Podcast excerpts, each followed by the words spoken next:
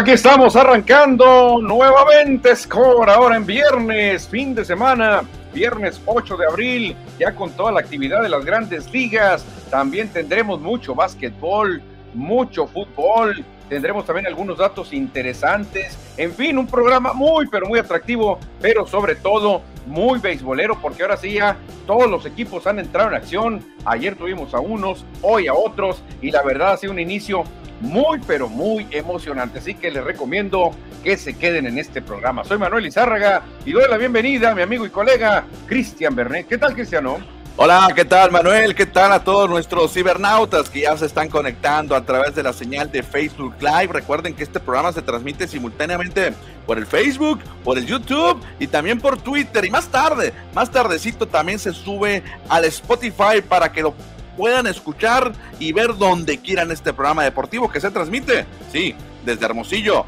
Sonora, México, donde ya están, donde ya están nos cayéndonos con fuego, Manuel. Qué calor hace no, ya, ya se soltó el calor, pero viene otro frente frío, Cristian. Mini frente frío la próxima semana. Ah, pero tú estás bien protegido, ya estás bien protegido, eh. Yo, ah, yo me hice un cafecito helado ahora, mira, yo le cambié. Es que es viernes ya, juego legal. Y como es juego legal, yo ya le, le voy a entrar la primera de la noche. Ándale, juego legal. Oye, qué polémica. Si antes de entrar en tema, qué polémica con lo que anunció la Liga de Verano, ¿no? De juegos a siete entradas, martes y miércoles. Como que no cayó bien en muchos aficionados, ¿eh? Mucha gente está reclamando y diciendo, los juegos de béisbol son a nueve entradas, entiendan eso, por favor. Pero bueno, lo que busca la Liga de Verano, Cristian, es tener más rating, poder hacer muy atractiva una transmisión de béisbol al igual que una de fútbol. Yo entiendo a los directivos o a los que tuvieron la, idea de poner esta, estos juegos a siete entradas, los entiendo, porque pues ellos quieren tener mayor audiencia, mayor asistencia a los estadios, que las televisoras pues las transmitan los partidos, sí se entiende todo eso, pero yo creo que el béisbol no lo puedes cambiar de esa manera, puedes hacerle modificaciones de X o Y, pero acortar los partidos creo que no es la solución para este caso. Es como si en el fútbol jugaras partidos de 40 minutos o de 30 minutos los tiempos. Sí, sí, sí, la verdad que me llamó la atención porque la mayoría de los comentarios son malos, ¿eh?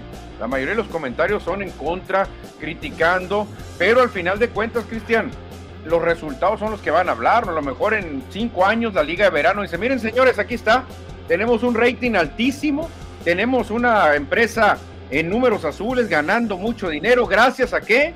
A que nos animamos a poner los juegos de siete entradas. Yo, como admirador y aficionado y amante del béisbol, no me gustó. Yo crecí con los juegos a nueve entradas y pues la verdad no sé, eh, eh, a lo mejor estoy dirigido a las nuevas generaciones para que ellos ya entiendan otro tipo de béisbol. Cristian, yo me acuerdo, me tocó cuando en el box nos anunciaron que las peleas de 15 rounds iban a bajar a 12 rounds. Y dije yo, ¿cómo? Sí, ya las peleas de 15 rounds ya no las vas a ver nunca. Ahora serán de 12 rounds, peleas de campeonato mundial. Pero ahí tenían otro, otro fin, eh, salvaguardar la, la, integridad del boxeador, porque 15 rounds era bestial, que se había mucha muerte, había mucho boxeador que quedaba ya tocado de por vida.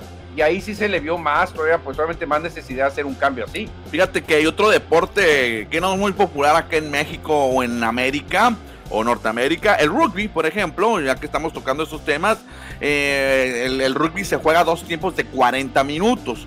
15 contra 15 en la cancha. Muchas veces los partidos pues se vuelven monótonos, muy cerrados, pocas anotaciones y crear, y era olímpico en, en, un tiempo y sale por todas estas situaciones y crean un rugby 7 contra 7.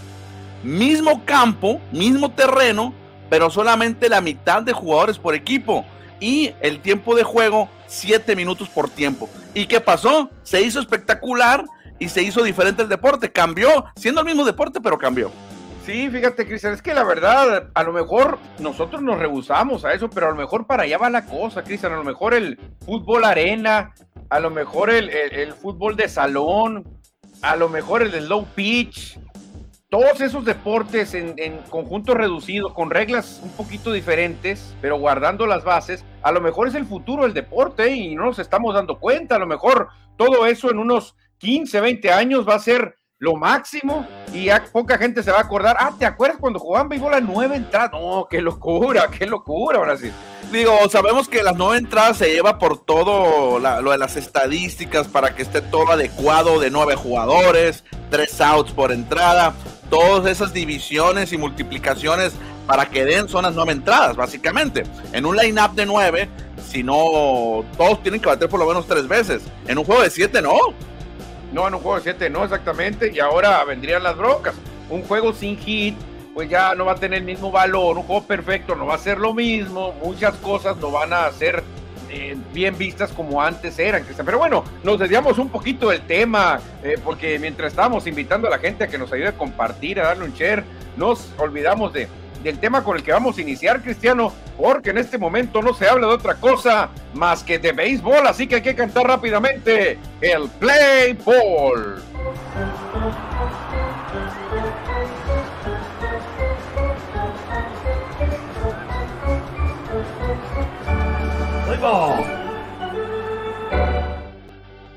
Y estamos hablando de béisbol con el play ball cantado. Y hay que hablar un poquito de ayer, Cristian, porque ayer fue oficialmente celebrado el Día de la Cerveza, el Día Nacional de la Cerveza por allá en Estados Unidos. Y la verdad que pues un día muy especial para mucha gente que como nosotros nos gusta la cerveza, nos gusta, claro, todo con medida, nada con exceso. Pero ayer fue un día muy especial porque lo que se vivió en el estadio de los Diamondbacks de Arizona, allá en Phoenix, fue algo, yo creo que se va a quedar para toda la vida, Cristian. Primero, nunca un novato había decidido un juego en Opening Day con un cuadrangular. Nunca había pasado eso y ayer pasó. El señor Seth Beer, o sea, el señor cerveza, el día de la cerveza, definió un juego con Walkoff Honron. O sea, algo histórico pasó en Arizona, Cristian. Qué momento, yo no recuerdo un momento así en un inicio de juego en Arizona, ¿eh? Sí, fíjate, Juan Ron de tres carreras en la parte baja de la novena entrada de este joven Beer, que le dio la primera victoria de los Diamondbacks de Arizona en la campaña contra los padres de San Diego. Beer le da el triunfo y a celebrar con unas Beers. Sí, exactamente, Cristian, porque después del fenómeno que pasó, todo el mundo quedó enloquecido y una de las marcas más fuertes que tiene Diamondbacks de Arizona es una marca muy fuerte de cerveza que la vamos a decir es Curse. Ahí está, de hecho ahí se ve en el Es Curse Light, es la que la marca de cerveza. Aquí pues se ve, ¿saben, ¿Saben qué, señores? Mañana, o sea hoy, los primeros 10 mil aficionados que ingresen al estadio, mayores de 21 años, se van a llevar una cerveza gratis. Dicen 10 mil cervezas. ¿Cómo te caería que en el estadio Sonora dieran 10 mil cervezas de regalo? Oh, imagínate, me, entramos, que ganen todos los días los naranjeros, así. Pues imagínate, hoy van a tener una fiesta, creo que ya va a empezar el juego, estaba pactadito después de las 6. Los primeros 10 mil, claro, que sean mayores de edad, allá tienen que ser mayores de 21, van a poder recibir una cerveza gratis los 10 mil aficionados que quieran, los primeros 10 mil aficionados. Oye, y en ese encuentro también se presentó historia para el béisbol mexicano, porque Oliver Pérez entró a relevar en la parte, en la sexta entrada. Al final lanzó una entrada y un tercio con un ponche y Oliver Pérez se convirtió en el primer beisbolista mexicano en participar en 20 temporadas diferentes en su carrera. El único mexicano que lo ha logrado. Sí, la verdad que sigue siendo historia Oliver Pérez y se va a retirar con broche de oro, como se dice. Le tocó estar en el festejo ahí del señor Seth Beer, porque se armó una fiesta, Cristian, increíble. Y ahora, ahora va a ser algo parecido, ¿eh? Porque ¿cómo crees que va a andar la gente cuando le regalen 10 mil cervezas? ¿Cómo crees que se pone el ambiente? No, pues ya, ya van a entrar entonaditos así como ando yo ya, mira. No, claro, que también, pues eh, es algo que nunca se había dado con un novato. Aparte, se conjuga que su apellido pues coincide con el día de la cerveza. O sea, la verdad que fue algo maravilloso, algo especial. A lo mejor, Cristian, esto trae torta bajo el brazo, ¿eh? Nadie espera nada de los d pero a lo mejor pueden andar muy motivados, ¿eh? Sí, sí, están enfrentándose en la serie contra divisional, contra los padres de San Diego. Veremos cómo le va en el juego número 2, que está a punto de arrancar en unos minutos allá en el Chase Field. Exactamente, Cristian. Pues ahí está lo que pasó ayer, pero otra cosa que pasó ayer también que mucha gente lo está esperando es el debut de Shohei Otani, el hombre que puede lanzar y puede batear y logró un récord que difícilmente, Cristian, alguien lo va a poder igualar. Se convirtió en el primer pelotero en abrir y hacer el primer lanzamiento de un equipo y a la hora de batear ver el primer lanzamiento del rival. O sea, lanzador y primer bat nunca se había visto en la Liga Nacional ni en la Liga Americana. No, hay su historia entonces en ese caso, Che Otani, porque lo alinearon como primero en el orden. Normalmente los pitchers van en el noveno, en el, noveno lugar, noveno tronco, pero Choi Otani ahora hace historia con eso, pero lo más espectacular es hacer nueve, nueve ponches en su primer partido. Sí, fíjate, nueve ponches parece fácil, pero no es tan fácil.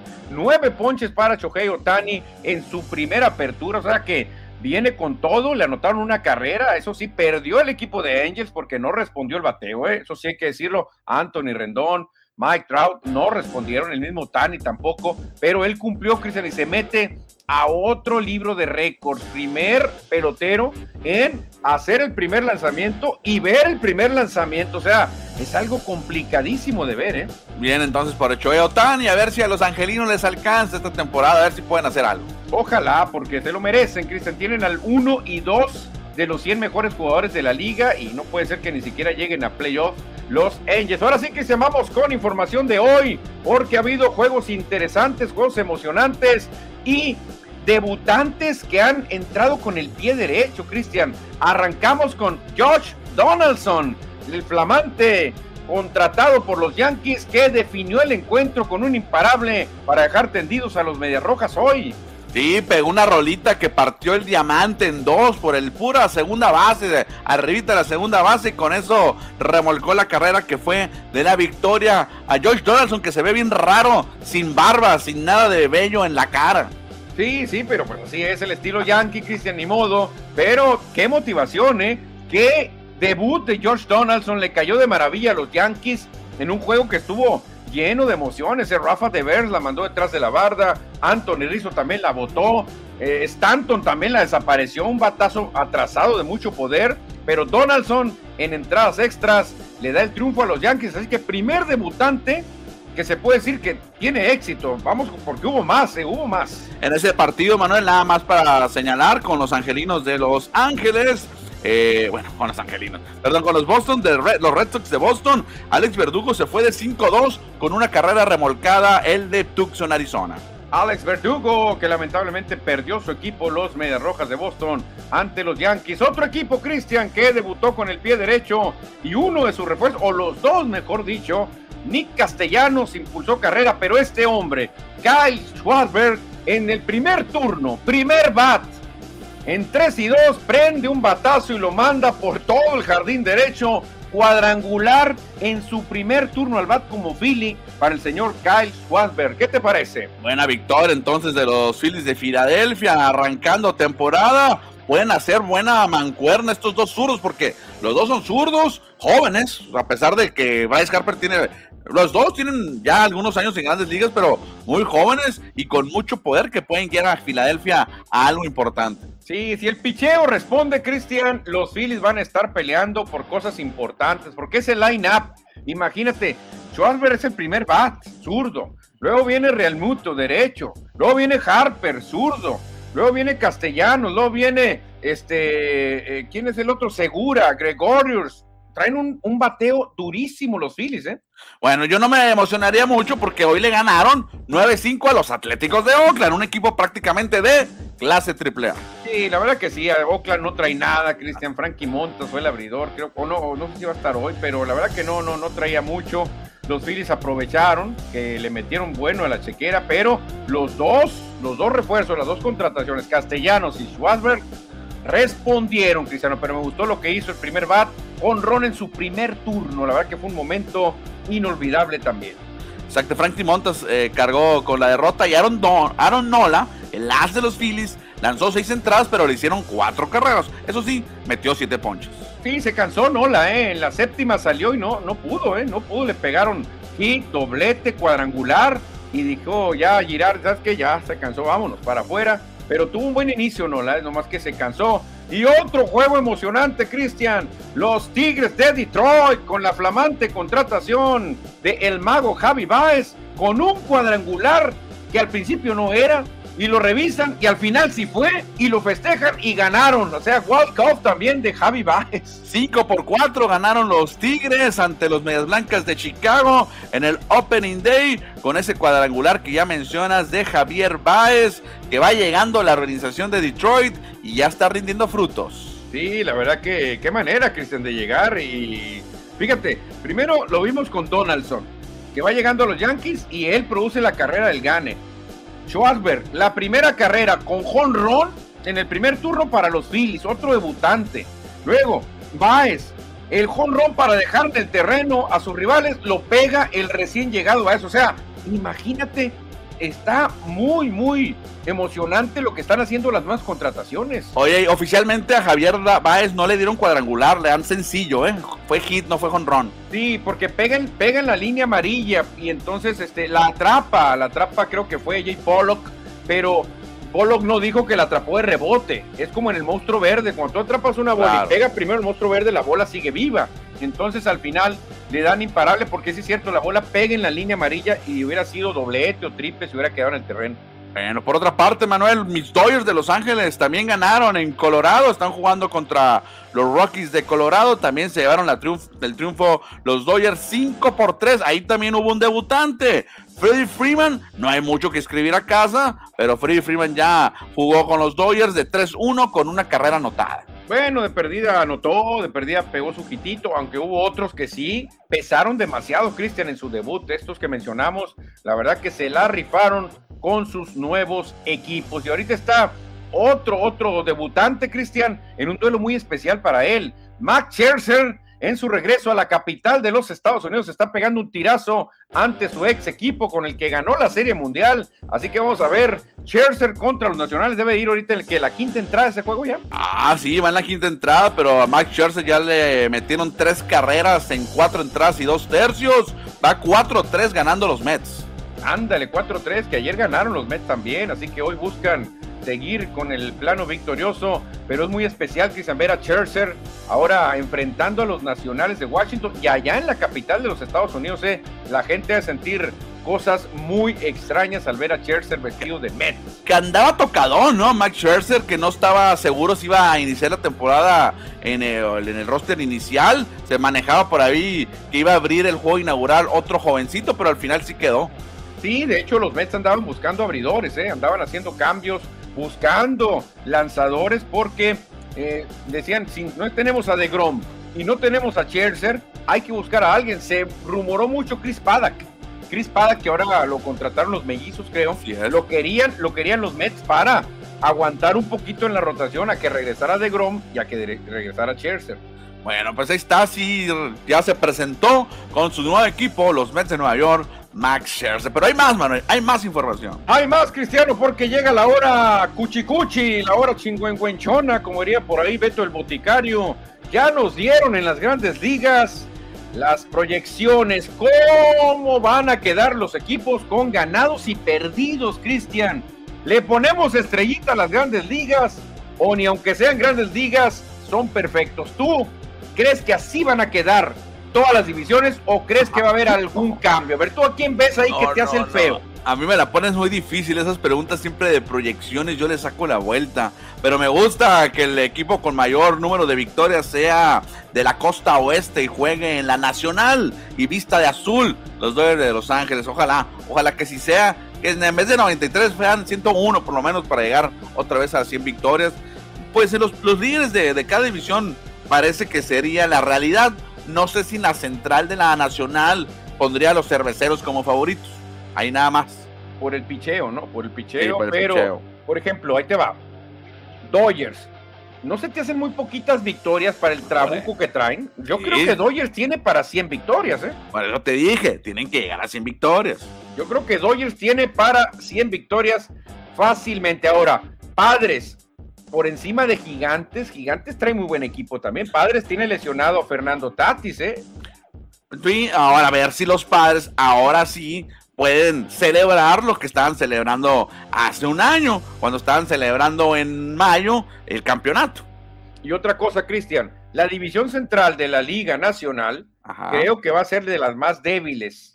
Los tres equipos que vemos abajo, Cachorros, Rojos y Piratas, van a ser un flanecito que va a permitir que Cerveceros y Cardenales barran esa división. Se van a ir ellos dos como una carrera parejera y puede ser que pasen de 90 victorias. Se les ponen 87 y 88, pero como van a ser un flan, Cachorros, Rojos que se desmanteló y Piratas, creo que los ganones van a ser Cerveceros y Cardenales. Ayer estaba viendo la alineación de los Cubs en el juego inaugural y puro morrito, puro desconocido. Salvo Jason Hayward por ahí. Ah, no, no, claro. Muy poco traen los cachorros, los rojos dejaron ir también a castellanos, dejaron ir a jugadores importantes. Y los piratas han estado muy piratas desde hace mucho tiempo, ¿eh? Los bravos, los, bueno, Sí, sí, claro, por lo que dices tú, tienen bastantes eh, décadas haciendo eso los Piratas de Pittsburgh. En el este, la Nacional, pues los Bravos eh, parece que pueden repetir, ¿eh? A ver, mira, los Bravos el año pasado quedaron campeones de la Serie Mundial. Uno de sus jugadores claves fue Freddy Freeman, que ya no lo tienen. Entonces, Cristian, si ya no tienen al jugador más destacado, yo creo que los Bravos van a batallar, ¿eh? Van a batallar. Los Mets se reforzaron muchísimo y los Phillies si responde el picheo, ay, Danita, se van a poner un agarrón bueno, ¿eh? Creo que aquí va a estar más cerrado de lo que se ve ahí, ¿eh? Perfecto, ojalá, ojalá que, que, todas las divisiones estén bien cerradas. Me extraña que en la división oeste de la americana, los angelinos con el 1 y 2 de mejores jugadores estén en tercer lugar y con eso no les alcanza el playoff. No, no les va a alcanzar. Rangers y Atléticos, de plano, Cristian, hay que pensar en otro año. y los Rangers le metieron lana, ¿que no? No, los marineros le metieron lana, mucha lana. Los Rangers se llevaron a Corey Seager y a dos, tres jugadores más por ahí, pero pues, están muy abajo aquí en la proyección. Sí, Marineros le metió mucho, Marineros le metió bastante y Astros pues siempre, aunque Astros yo los veo muy similares a los Bravos, perdieron a uno de sus hombres más importantes, ¿eh? Carlos, Correa. Correa. Carlos Correa les va a pesar bastante, lo van a extrañar mucho, pero sí va a estar el pleito entre Astros y Marineros. Creo que Angels no va a cumplir en el picheo, Cristian. Creo que les falta rotación. En la división central, creo que es de las parejas, ¿eh? Pero he escuchado que hasta los Reales, a los Royals, los ponen como ganadores de esa división y en esta proyección están en último lugar. O sea, ¿a quién le vamos a creer? Yo le creo aquí, ¿eh? yo la verdad ah, creo que los Reales, para mí no son tan reales. Para mí no son tan reales las expectativas que tienen. Para mí los primeros cuatro van a estar muy parejos, ¿eh? Claro, sí tiene ventaja White Sox, tiene un line-up de miedo y tiene abridores ya de mucho respeto, pero Mellizos fue el equipo que mejor se reforzó ¿eh? y Tigres también le metió a la chequera, entonces creo que el único que desentona es Reales aquí. Y en la última división, muy pareja también por la, historia de Yankees y Red Sox, pero los Rays y los Blue Jays, pues también tienen equipo para pelear. Qué curioso que los dejan empatados a los cuatro equipos. Oye, hace rato que no veía esto, ¿eh? 88-74, los cuatro equipos que se van a abusar, se van a pegar un festín con los pobres Orioles de Baltimore, ¿eh? No, aquí está equivocado este, esta proyección. Es imposible que cuatro equipos queden empatados. De aquí, tres, tres van a quedar con marca perdedora. Acuérdate de mí, lo dije el 8 de abril. Allá en octubre te digo, tres de esta división marca abajo de 500. Tres, Cristian, seguro. Me corto uno. Oye, te estás metiendo en un broncone porque Blue Jays es considerado el rival en la Serie Mundial de los Dodgers. O sea, Blue Jays parece que no. Yankees trae un equipazo, aunque siempre pasa lo mismo y se lesionan. Medias Rojas trae un line-up de miedo, aunque Chris Sage está lesionado. Los Reyes de Tampa nunca asustan a nadie, pero terminan ganando cerca de 90 juegos. Entonces, ¿quiénes van a ser los tres, Cristian, que tengan récord perdedor? Orioles ya es uno, pero los otros. Eh, van a ser em, Yankees, Orioles y Boston. Tampa y Blue Jays avanzan. Tampa y Blue Jays. Oye, qué, Qué duro golpe, Cristian. Te fuiste contra los equipos que más seguidores tienen, ¿eh? Sí, ni modo, pues es la realidad. Ya ves lo que está pasando con Aaron Josh. ¿Tú crees que Aaron Josh va a jugar motivado esta temporada? No, no, creo que anda medio resentido Aaron Josh por obvias razones. Eh, Digo, le, ofrecieron un billetote, mano. Un billetote le ofrecieron los Yankees y lo rechazó. ¿Quiere más? Sí, quiere más, quiere más. Hay otro que también anda por ahí rechazando, ¿eh? Como que luego se dejan llevar por los por los agentes y no, no, tú vales más. Les empieza a hablar el diablito aquí y el angelito acá. No, no, no, no hagas caso. Cobra más, cobra más. Aaron George, este, yo pensé que los Yankees lo tenían segurito, pero alguien le ha hablado al oído a George y le está diciendo que no, que no firme. Hoy, hoy rechazó un contrato de 213 millones por 7 años, no, rechazó, se iba a convertir en el segundo jardinero mejor pagado de grandes ligas, solamente superado por Mike Trout y lo rechazó. Oye, pues ¿qué busca entonces? ¿Qué busca George? O sea, iba a ganar más que Mookie Betts. No, no, no, no, no se me hace mejor que Mookie Betts también. No, ni que Mike Trout, obviamente. No, ni que Mike Trout, pero Cristian, otra cosa, Yankees, si buscan identidad, para ti, si yo digo Yankees y dime dos jugadores, ¿a quién te viene a la mente rápido ahorita en la actualidad? Dos jugadores de Yankees del momento. No, pues Garrett Cole y Aaron Josh, ¿no? Aaron Josh tiene que estar ahí, o sea, no hay otro. De pitchers, Garrett Cole. Y de bateadores, Aaron Josh, no hay otro. Cristian, ya no está Derek Jeter, ya no, está Matsu, ya no están los de antes, o sea tienes que decir Aaron George. No pueden arriesgarse los Yankees a dejar ir a Aaron George. Exactamente. Bueno, ese tema va a estar interesante durante las próximas semanas, meses. Veremos si le pueden llegar al precio al juez Aaron George. Exactamente, Cristian, exactamente. ¿Y quién, Cristiano, también te gusta para Sayón en la Liga Nacional? Ah. Las grandes ligas nos manda estos cinco, que de aquí va a salir el Sayón de esta temporada. Yo digo, bueno, qué tontitos, ¿no? Ponen a los cinco caballones, que pero puede otro pitcher aparecer, ¿eh? Interesante, interesante lo que nos ofrece Grandes Ligas. Es un volado, yo, yo, yo, no, no, no sé. Sabemos que estos cinco que vemos aquí en pantalla es de lo mejor que hay en la Liga Nacional en cuanto a picheo. Eh, no sé si puede haber muchas sorpresas. El año pasado las 20 victorias de Julio Urias no le alcanzó para llevarse el Sayón. Eh, siempre hay algunos pitchers con el que son tan dominantes que aunque no ganes 18 o 20 juegos, no te dan sayón. No sé, muy difícil. ¿Dónde está Jacob de Grom? Por ejemplo, ahí no lo veo, ¿eh? No ya está lesionado. Ya no empezó la temporada. Ya no empezó la temporada Jacob de Grom. ¿Dónde está Trevor Bauer? Que si arregla su problema, es un pitcher que puede ganar el sayón. Y con Julio Urias, ¿por qué no? Otra vez. Julio Urias, ¿dónde está? Aaron Noll empezó ganando. No sé si ya está listo Mike Levy, creo que todavía no eh, con los padres, porque también sería otro candidatazo a ganar el Sayón, pero bueno, con meter a, a, a, Max Fried, con meter a Walker Bueller, a Zach Wheeler, que estuvieron luciendo mucho, y a Scherzer, que todavía le queda, este, ya con esos grandes líderes, aquí con estos cinco ya, ya amarramos el Sayón. Oye, Aaron, ¿es Aaron Donald de ahí? Porque dice White ahí atrás. ¿Dónde, dónde, dónde? En, el jersey del... Ah, no, Wheeler dice, Wheeler. Zach Wheeler. Ah, Zach Wheeler. Zach Wheeler, sí, Zach Wheeler ah, es de los Phillies de Filadelfia. Ok, ok, ok. ¿Y en la americana, mano? Pues en la americana se van a la segura con Garrett Cole, poniéndolo ahí en el centro, pero ponen a Otani, es lo que me llama la atención. Que ah. Otani, yo creo que no le alcanza a Otani, es un espectáculo. 9, promoción 9, Manuel, ayer, muy bueno. Sí, sí, pero no le va a alcanzar que sean un, un, pelotero que lo estás partiendo en lanzar y batear, no le va a alcanzar, el cuerpo no está diseñado para esas cosas. Bieber, eh, Cole, este es eh, el de Marineros, es el zurdo, ¿no? ¿Quién es? Robbie Ray. Ah, Robbie Ray, sí, Robbie Ray, el ex Divac, sí, exactamente. ¿Y el de Blue Jays es? No, no, no. No, pues él es. ¿Qué no Robbie Ray estaba con los Blue Jays o ya lo cambiaron? No, lo cambiaron. Eh, por ejemplo, Sean Bieber. ¿Qué que no? Lucas Yolito, ¿dónde quedó? Rodón, ¿dónde quedó? No, no, no sé, no, creo que no es tan fácil en la Liga Americana, ¿eh? Robbie Ray sí es el de los marineros, ¿no? Robbie Ray, ¿quién es el de los uh, de los Blue Jays? No sé, qué buena pregunta me haces, ¿eh? ¿Quién Porque trae una, una, rotación tremenda, ¿eh? Traen a Kikuchi, traen, a, trae una rotación muy buena los, los Blue Jays, ¿eh? Una rotación. Kevin, Kevin Gosman, Kevin Gosman. Kevin Gosman, Kevin Gosman de los Gigantes. La larga. Kevin Gossman de los Gigantes, que fue la contratación bomba de los Blue Jays. Perfecto. Pues ellos serían los cinco candidatos al momento para llevarse ese premio. Yo creo que Choey no, ¿eh? yo creo que Choey no. Va a jalar mucha expectativa por lo que hace, pero no le va a dar el brazo para pelear por el sayón, creo yo. ¿eh?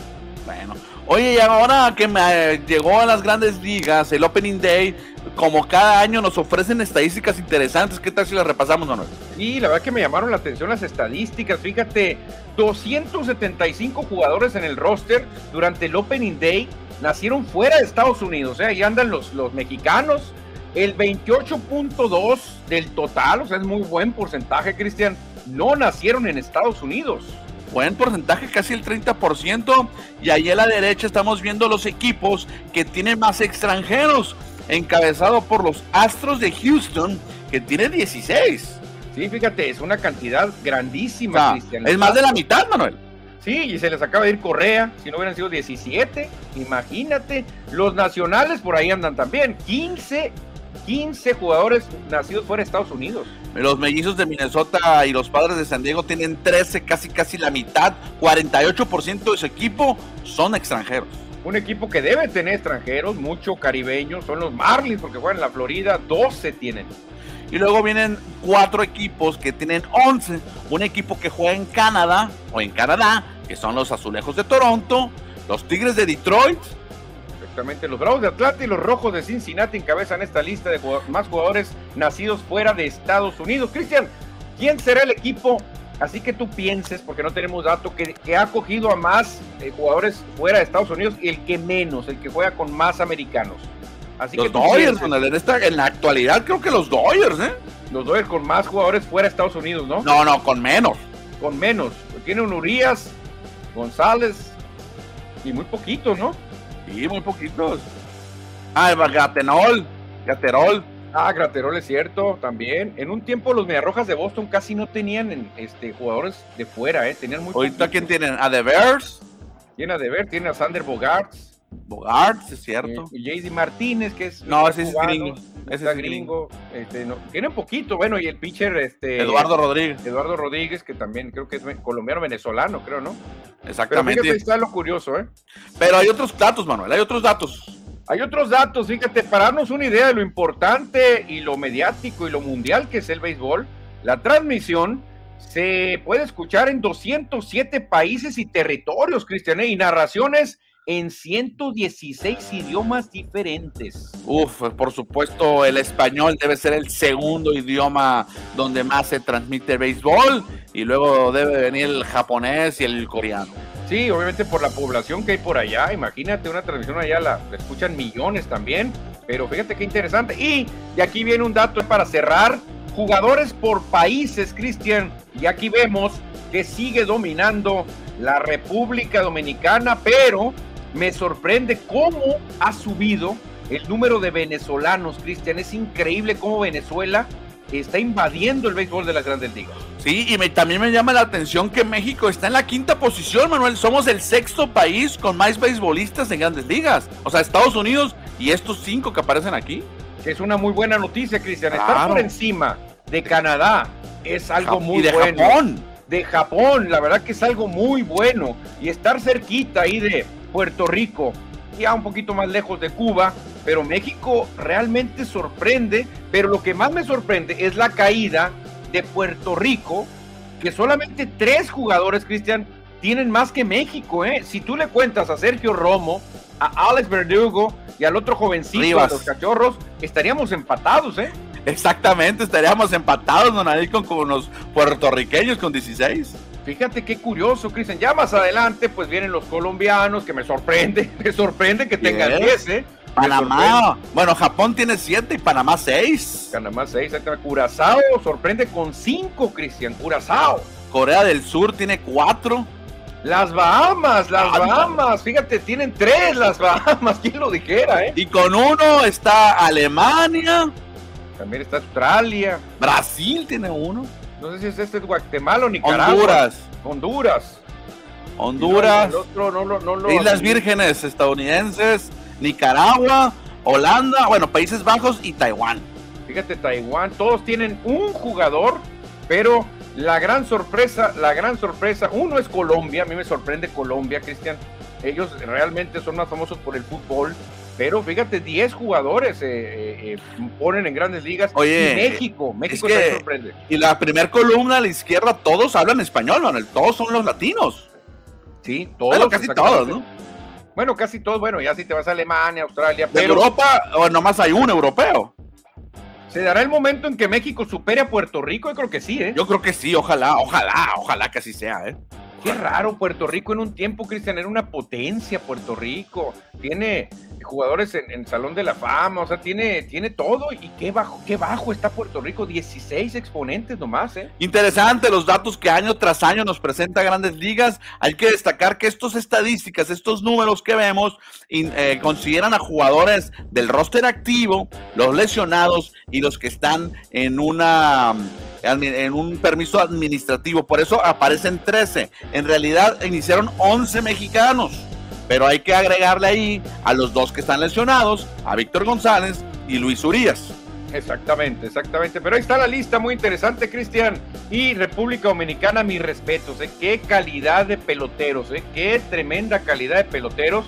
Creo que Dominicana tiene para derrotar a Estados Unidos en un duelo uno contra uno. El Dominicana tiene una calidad tremenda. ¿eh? Pues ojalá que el próximo año tengamos Clásico Mundial. Invitamos también al auditorio y a todos los radioescuchas y los que están escuchando o viendo el programa ahí en la página de scoredeportes.com.mx. Hoy se subió un artículo de los 16 mexicanos de las grandes ligas, porque les agregamos a los mexicanos estadounidenses. Ahí la pueden ver en nuestra página. Exactamente, Cristian. Y entramos ahora a la sección de saludos. ¿Qué dicen? ¿Quién se reporta? David Gámez dice Naranjeros 2, Pifiadores 0. Saludos a David Gámez, que debe estar contento porque ganaron sus Dodgers. Los Dodgers de Los Ángeles. El Che Juan Ortiz Barrios, rojo. Vete al gym o a correr, déjate de cosas, panzón, anda, ya se pone la cosa candente, ya empezamos, ¿eh? Uy, le contesta, uy, así que chiste, dijo Kiko. André, ya se agarraron ahí. Semian a Texas, está bueno el infield en Rangers. Sí, fíjate, Rangers históricamente ha tenido mucho bateo, Cristian, ¿eh? Históricamente Rangers, desde las épocas de Iván Rodríguez, de Juan Igor González, José Julio Franco. Julio Franco, han tenido un, bateo tenido, pero el picheo ha quedado de ver históricamente en Texas, ¿eh? Dave Gámez dice que en el juego de Dodgers, perdiendo 1-2, mencionaron contra los Dodgers no te puedes dormir. Y latinaron, se fueron arriba. Muy bien Freeman, dice David Gámez, que me imagino que vio el juego completo. Sí, Freeman va a ayudar mucho, Cristian. Es de los bateadores más inteligentes porque no siempre busca la barda, ¿eh? Freeman busca hacer daño de cualquier manera, empujar la bola al jardín izquierdo. Es un tremendo pelotero. David Gámez, deberíamos contar también hijos de mexicanos en Estados Unidos. Puede ser también. Sí, de hecho, pues hay la estadística que les presentamos que la hace Grandes Ligas no vienen Sergio Romo, Alex Verdugo y Alfonso Rivas, que para nosotros sí son. Entonces, pone 16. No hay broma. estaríamos empatando a Puerto Rico. A Puerto Rico estaríamos empatando en, la representación de Liga Mayoristas, Cristian. Pues ahí, están, ¿eh? ahí están los mensajes del auditorio, Manuel. Ahí están los mensajes, Cristian. Bueno, de esta manera dejamos rapidito el béisbol porque hay que irnos a botar el balón en las duelas de la NBA.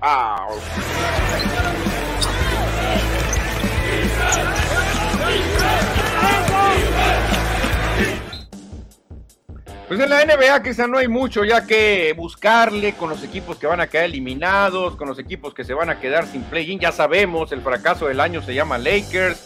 Ya sabemos quiénes van a ser los líderes. Bueno, en la conferencia del Este todavía no están peleando. Pero lo más interesante es saber quién va a ser el MVP, porque hace rato no se veía una pelea tan pareja, Cristian. ¿Qué parejo va a ser la votación? Y hay un hombre que, pues yo un paso adelante con esta estadística que nos acaba de regalar Nikola Jokic, que el Joker se convirtió en el primer jugador en la historia de la NBA con 2.000 puntos, 1.000 rebotes y 500 asistencias en una sola temporada. Lo que yo sí te voy a asegurar y no me voy a equivocar es que el MVP de esta temporada no nació en Estados Unidos, es extranjero. No, pues ahí sí tienes todas las de ganar, que sean todas las de ganar es casi un hecho que el MVP no será norteamericano. El más cercano creo que es Devin Booker, no sé quién.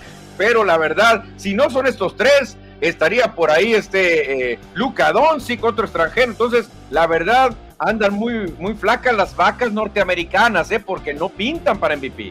Exacto, bueno, mi voto yo creo que se lo daría a Jokic, Manuel, simplemente por, por la estadística que nos acabas de presentar ahorita, que estás influenciando a los votantes, Manuel, con la presentación que tenemos. Pero sí, Jokic yo creo que debería ser el número uno, a pesar de que su equipo no es el número uno, ¿eh? No, no, no, la verdad que no. Mira, todo esto lo toman en cuenta los votantes, ¿no? Dicen, a ver, ¿qué ha hecho por el equipo? Mira, los tres tienen sus cosas a favor. Creo que tienen más Jokic y Embiid. ¿Por qué? Jokic, él ha cargado al equipo sin llamar Murray, que era su hombre, el Batman y Robin. Se le rajó Robin y él solo se ha echado el equipo al hombro, Cristian, y los lleva a los playoffs. Por eso Nikola Jokic es tan valioso. Joel Embiid tuvo que lidiar con la envidia del señor Ben Simmons, que no quiso jugar, y él solo, él solo dijo, yo me la rifo, éntrale. Y él solo catapultó a los Sixers a un tremendo lugar, peleando el primero, casi, casi él solo, Cristian. Ahorita recibió la ayuda de James Harden, pero Joel Embiid hizo algo muy parecido a lo que hizo Nikola Jokic, aventarse el tiro casi solo. Y Yanis, él sí, pues siempre está eh, cobijado con Holiday, con Middleton. Él sí ha tenido equipo completo. Brook López no lo tuvo, pero le contrataron gente, gente importante. Por eso creo que tienen ligera ventaja Jokic y Embiid. Perfecto. Sí, yo creo que esas estadísticas que nos muestra ahora eh, Jokic debería llevarse el premio, ¿eh? Por ser el único, el primero en realizar esas estadísticas. Ni Jordan, ni Karim, nadie lo había hecho. No, nadie, el primer jugador en la historia, Cristian. Ahora, ahí te va. Aquí la gente que vota es humana, como tú y como yo. Si uno de estos tres no les cae bien, no van a votar por ellos, aunque sean los mejores y sean los que más los merezcan, Cristian. Jokic tiene unos hermanos y unos primos que son muy bravucones y que andan ahí presumiendo que se van a liar a golpes y que son tipo de la mafia. Ya se retaron con los gemelos Morris. Entonces, eso puede afectarle a Nikola Jokic, que no le caiga bien a muchos a muchos que votan, porque van a decir, mira, este extranjero viene y hacer relajo a nuestro país. No, no, no, yo no voto por él. Eso sí. Bueno, ojalá que no suceda eso, Manuel, y que voten bien todos los que le toca emitir su sufragio ahí por el jugador más valioso. Sí, sí, es que somos, somos humanos, Cristian, y también nos dejamos llevar por sentimiento, decir, este no me cae, este jugador a mí no me cae y no voy a votar por él, aunque tú veas que es muy bueno, pero mucha gente no vota por él, así pasa, ¿eh? Exactamente. Bueno, mi voto es por Jokic, tú no dijiste. Yo voy con Joel Embiid de Filadelfia. Muy bien, ya veremos, ya veremos cuando lo presente. Seguimos, Cristian, porque pues aunque no sean muy interesantes, hay juegos para hoy que muchos ya están en circulación. A nadie le interesa ya ver a los Lakers, que ya, ya anunció LeBron. No voy a jugar ningún juego más, me voy. Así que perdió también el liderato de canasteros, Cristian. No va a ganar el campeón canastero. ¿Cómo se llama eso? ¿Cómo se llama eso? Si hubiera sido el señor McFly, se hubiera enojado, porque a mí nadie me dice gallina, iba a decir LeBron James, pero se merece ese apodo, ¿no? La verdad que LeBron, él va a decir, ando lesionado, ¿para qué voy a grabar la lesión? Aparte, ya tengo pláticas con Stephen Curry, con Draymond Green, porque anda haciéndoles ojitos a, los Warriors de Golden State. Ojalá, Manuel, que no se vaya, sería una... Es como si fuera un mercenario del deporte, ¿no? O del básquetbol. Sí. pero pues ya ves, otros dicen que lo quiere Kevin Love de regreso en Cleveland, junto a su hijo, junto, junto a Bronny. Que no sería mala idea, no sería mala idea. Yo creo que eso debe hacer LeBron. O sea, que se vaya del equipo que contrate su hijo, juegue en una temporada y se retire LeBron. Ya. O algo parecido a Albert Pujols, pues. LeBron, el equipo de sus amores es Cleveland. Él nació ahí, en Akron, muy cerquita de, Cleveland ¿por qué no vuelve la temporada próxima a retirarse jugando con su hijo y con Kevin Love, que es uno de sus mejores amigos? Sí, probablemente. Mira, llegan un par de mensajes, Manuel, antes de pasar ya a la recta final. Dice Jesús Coronado Vicente. Buenas tardes, buenas tardes, camaradas. Creo que nunca ha salido un MVP de un sexto lugar en la tabla. O sea, que su talento individual no ha tenido gran impacto en lo grupal. Por esa razón veo difícil que se lo den a Jokic. Bien lo que dice Jesús Coronado, lo que te comentaba, que su equipo anda abajito. ¿Desde cuándo no gana MVP? Bueno, no, un campeón canastero extranjero creo que no ha habido nunca, ¿eh?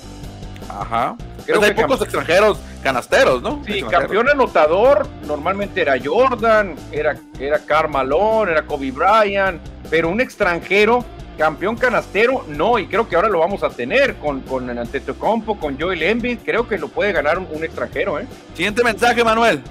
Dijo Dave Gámez, ya dijo Stephen A. Smith, la discusión del God se acabó. Jordan, su majestad. Y mira, yo que era crítico y que buscaba meterle leña al fuego, con esto que vi, aquí me rindo ante los pies de su majestad. No hay comparación, Cristian. Ahora sí, me perdió Lebron, me perdió Lebron. Yo, creo que los que en realidad saben de básquetbol nunca debieron haber puesto a LeBron James a su nivel. Sí, ha sido gran basquetbolista, pero aunque nos caigan bien o mal los dos, porque yo soy anti Jordan y anti LeBron, pero acepto que eh, Jordan ha sido mejor toda la vida. Sí, Cristian, pero mucha gente, no sé si sea por odio, por envidia, pero cuando tú ves a un este, Doc Rivers, a un Reggie Miller, a un Shaquille O'Neal, a un que dicen, no hay, no, hay, no hay comparación, el mejor de todos es LeBron, es el jugador más completo que ha habido, no hay un jugador más completo que LeBron. Esa es una cosa, ser más completo, eso es una cosa, pero el mejor es otro rollo. Sí, sí, pero entonces, ¿qué es, qué es mejor?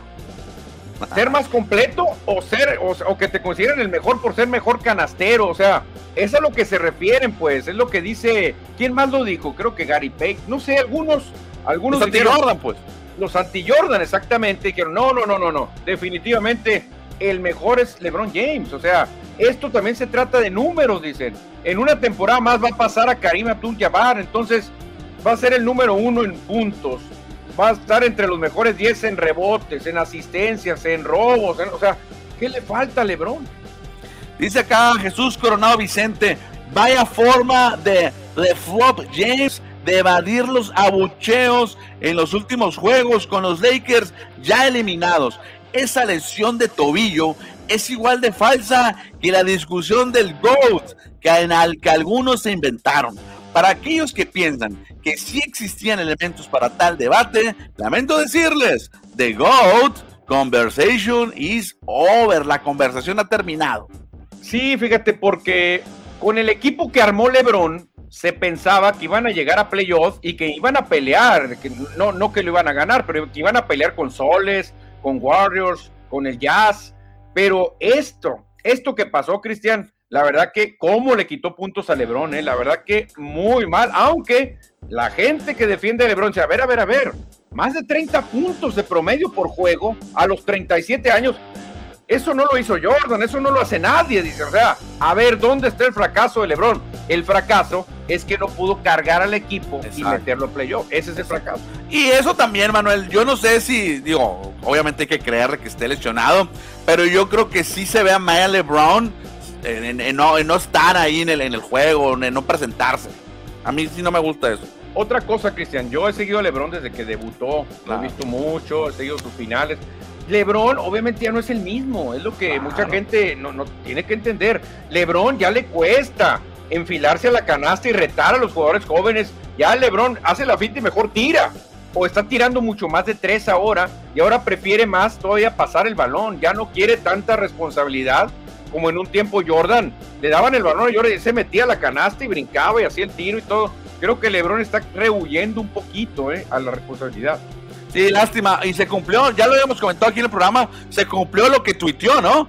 Que ya se iba a ir, ya no iba a participar hasta octubre y se cumplió exactamente lo que dijo, se cumplió. Sí, y, han salido a defenderlo Anthony Davis, eh, la ceja, dice, la verdad, esto es culpa mía, dijo. Nunca pudimos estar realmente juntos, Westbrook, LeBron y yo. Realmente tuvimos como 20 o 30 juegos juntos. Eh, nunca nos pudimos acoplar. Esto es culpa de las lesiones, pero gran parte la lesión mía que me dejó fuera mucha, mucha parte de la temporada. El señor Nunn casi no jugó, no jugó ningún juego. Este Trevor Ariza jugó muy poquitos duelos. Entonces dice Anthony Davis, esto es cuestión de las lesiones y ya, Cristian, ya andan buscando nuevo entrenador los Lakers. Y ya leí la nota que lo van, a correr a, al señor Vogel, y a otros cuantos más de la oficina. Currambis creo que también va para afuera. Ay, también que me cae Currambis, eh. La verdad que sí, ese sí era un Laker de cepa, Cristian. No era muy bueno, pero cómo le echaba ganas, Ramírez. Defensivo. Dice Dave Gavens que 20 perdidos, 17 ganados del equipo completo de Lakers. Sí, mala temporada. Con aún completo, como lo dice, 17-20. Pero ya están haciendo movimientos, Cristian. Parece ser que Michael Jordan se está metiendo a la negociación y quiere a Russell Westbrook en los Hornets de Charlotte. Ah, ándale, ojalá, ojalá. Algo le ve, fíjate, algo le ve Jordan a Russell Westbrook, ¿eh? Oye, y de Rosen sería los Lakers, porque los Lakers tienen que contratar a alguien, ¿no? No, los Lakers van a hacer, van a pedir a tres jugadores de los Hornets. Son dos. Ah, ok, sería intercambio entre. Sería intercambio y se llevan a Gordon Hayward, que era una estrella con los Celtics y que llegó a Hornets, pero llegó lesionado. Pero es un buen jugador, ¿eh? es un estilo tipo Pau Gasol, un jugador eh, bueno, jugador blanco de buen medio tiro de media y buen reboteador. Podría ser que ayudara a los Lakers, ¿eh? ¿Tú crees entonces que LeBron salga esta temporada y ya no regrese con los Lakers? Yo creo que sí va a regresar. Si le arman un buen equipo, Cristian, eh, va a regresar. Si LeBron ve que no le arman equipo, se va a ir, ¿eh? porque él ya no está, ya no está para defender ni correr, LeBron. ¿El hijo de LeBron ya entra en la NBA este año? Ya, creo que Ya, ya puede ser, creo que ya puede jugar el próximo año. Ok, ok. Yo creo que eso quiere LeBron, o sea, no sé si alcanzar a Karim Abdul-Jabbar en puntos o jugar al lado de su hijo en la NBA. Porque no sé, desconozco, no recuerdo que haya una pareja padre e hijo de básquetbol que hayan jugado juntos. En el béisbol sí sabemos, pero en el básquetbol no recuerdo. No, es que creo que en el básquet es, es más difícil que No, en el americano también es bien difícil. A menos que sean pateadores. Ah, bueno. a menos que sean pateadores, porque ahí sí no hay tanto contacto, pero en el béisbol lo hemos visto más. En el básquet, Sí, en, el básquetbol muy complicado porque eh, eh, tienes que ser muy atlético para aguantar a tanta edad. Han existido padre e hijo en la NBA, pero eh, no jugando al mismo tiempo. O sea, que hayan jugado en diferente, en diferente época. Por acá me parece que Rick and John, Brendan Drew Barry, dice. ah, mira los Barry. Hay siete combinaciones de padre e hijo en la historia de la NBA. ¿Activos al mismo tiempo? No, no, no, no. No, combinaciones, nada más dice. Ah, ok, yo creo que jugando. Creo que LeBron y Bronny serían los primeros, ¿no? Sí, yo también pienso lo mismo. Bueno, luego, luego le damos una checadita bien. Yo creo que a LeBron sí le queda, Cristian. Mira, ya no es el mismo, ya no es un jugador tan dominante, pero es un jugador ya de, de mediano nivel que puede darte algunos puntos todavía, ¿eh? Exactamente. Sí, todavía puede, todavía puede. Aparte, sigue siendo imán de taquilla, o sea, te vende boletos, que es lo que cuenta al final. O sea, cualquier equipo que lo contrate va a tener buenas entradas, te lo aseguro. Bueno, aquí estoy viendo las listas. son bastantes, ¿eh? Hay bastantes parejas de padre e hijo que han jugado en la NBA. Órale, órale. Hoy se va a dar un duelo. se va a dar un duelo de padre e hijo, ¿eh? Pero en el fútbol mexicano. A ver, ahorita lo checamos, pero antes hay que platicar de los juegos de hoy en la Cibacopa o en el sí, Cibacopa. Sí, Cibacopa, exactamente, Cristian, porque habrá tres juegos hoy y estarán involucrados ahí dos, tres equipos sonorenses, tres equipos, no, sí, tres equipos sonorenses y uno, pues uno de los clásicos, Obregón contra Hermosillo, Cristian, agárrate, los halcones contra los rayos, hoy en la arena Itson. Y en Guaymas, allá en el gimnasio municipal, estarán recibiendo los Sonkis de Tijuana, los Ostioneros de Guaymas. Y en otro duelo, los Astros de Jalisco contra los Caballeros de Culiacán, que me gustó la creatividad. Publicaron el standing, pero lo publicaron de cabeza, Cristian y ellos estaban en primer lugar. Muy buena, muy buena entonces por parte de los... Eh, la verdad que me gustó mucho lo que hicieron en las redes sociales, porque chéquense el standing, ¿dónde estamos? Dice, Caballero está en primero, pero está al revés el standing, no, muy bueno, muy bueno. Tres partidos solamente hoy en la Cibacopa, mañana me imagino que se va a reanudar la serie de Pioneros contra, ¿quién es el otro equipo que me falta? Y Venados, Pioneros y Venados. Pioneros y Venados, exactamente, pero por lo pronto los tres equipos de Sonora van a tener actividad hoy en punto de las 8.15 de la noche. Y ahora sí, Manuel, si quieres cerramos el programa con la información que traías. Exactamente, cerramos para hablar de fútbol rapidito.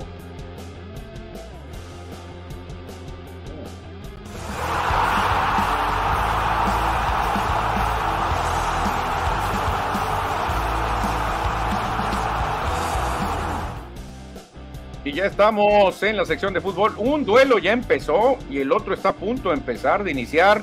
El primero, Puebla contra Pumas, según lo dejé cuando iba a empezar el programa, iba ganando Puebla 1 por 0, le iba pegando a Pumas. pero no sé si el equipo de la universidad reaccionó porque el pueblo está jugando bien. Bueno, no, ya se acabó el partido, ¿eh? Ya se acabó el partido, ya, ya, ya ya empezar el de Mazatlán Cruz Azul. Es doble cartelera por Te Azteca. Doble cartelera, exactamente. Y Mazatlán Fútbol Club en sus filas tienen a el Chaco Jiménez, Cristian, el Chaco Jiménez, que buscará neutralizar a un delantero peligroso que trae Cruz Azul, que es el Chaquito Jiménez. ¿Tú qué harías, Cristian, si te enfrentas a tu hijo? ¿Cómo lo neutralizas? Le ¿sabes qué? A ese delantero Jiménez, túndele, pégale en el tobillo, eso le duele, para que no haga nada. Así lo vas a neutralizar. ¿Lo harías contra tu hijo? Sí, yo creo que tienes que hacerlo, bueno, ya tienes, o sea, ya eres profesional, tienes que, no puedes hacer mucho. ¿Sí lo harías? La verdad, estaría complicado yo decir, ¿cómo le voy a recomendar a, un jugador? Pégale a mi hijo, no, porque le duele, le duele, trae una lesión en, esto, pégale, no, no le gusta que lo estén incomodando, o dile esto. ¿A qué tanto llegará, Cristian, un, un entrenador o un asistente de ayudar para ganarle a su equipo al otro? Sí, sí, va a estar bueno, va a estar bueno que ya está a punto de arrancar este partido allá en el puerto de Mazatlán. A lo mejor por eso no jugaron los venados contra pioneros para jugar sábado y domingo, Manuel, porque toda la gente se iba a concentrar en este partido. Pues sí, puede ser, exactamente, porque Cruz Azul, Cruz Azul va, va, a hacer un tirazo allá en Mazatlán, ¿eh? aunque no sé qué tanto se administren jugadores, Cristian, porque Pumas y Cruz Azul se van a volver a ver las caras ahora media semana y tienen que darle prioridad a la Conca Champions porque les falta un juego para llegar a la final. Entonces, no sé si vayan con sus mejores hombres, tanto Pumas que ha terminado ese juego como Cruz Azul. 2-2 quedó el partido de Puebla Pumas, ¿eh? 2-2. Ah, muy bueno, la verdad que le convino a Pumas porque iba perdiendo, ¿eh? 2-2 y ya van a pensar el juego de Mazatlán Cruz Azul, que el Cruz Azul sale con un uniforme bien raro, ahorita que lo vean, lo van a checar un uniforme como rosita, como rojo.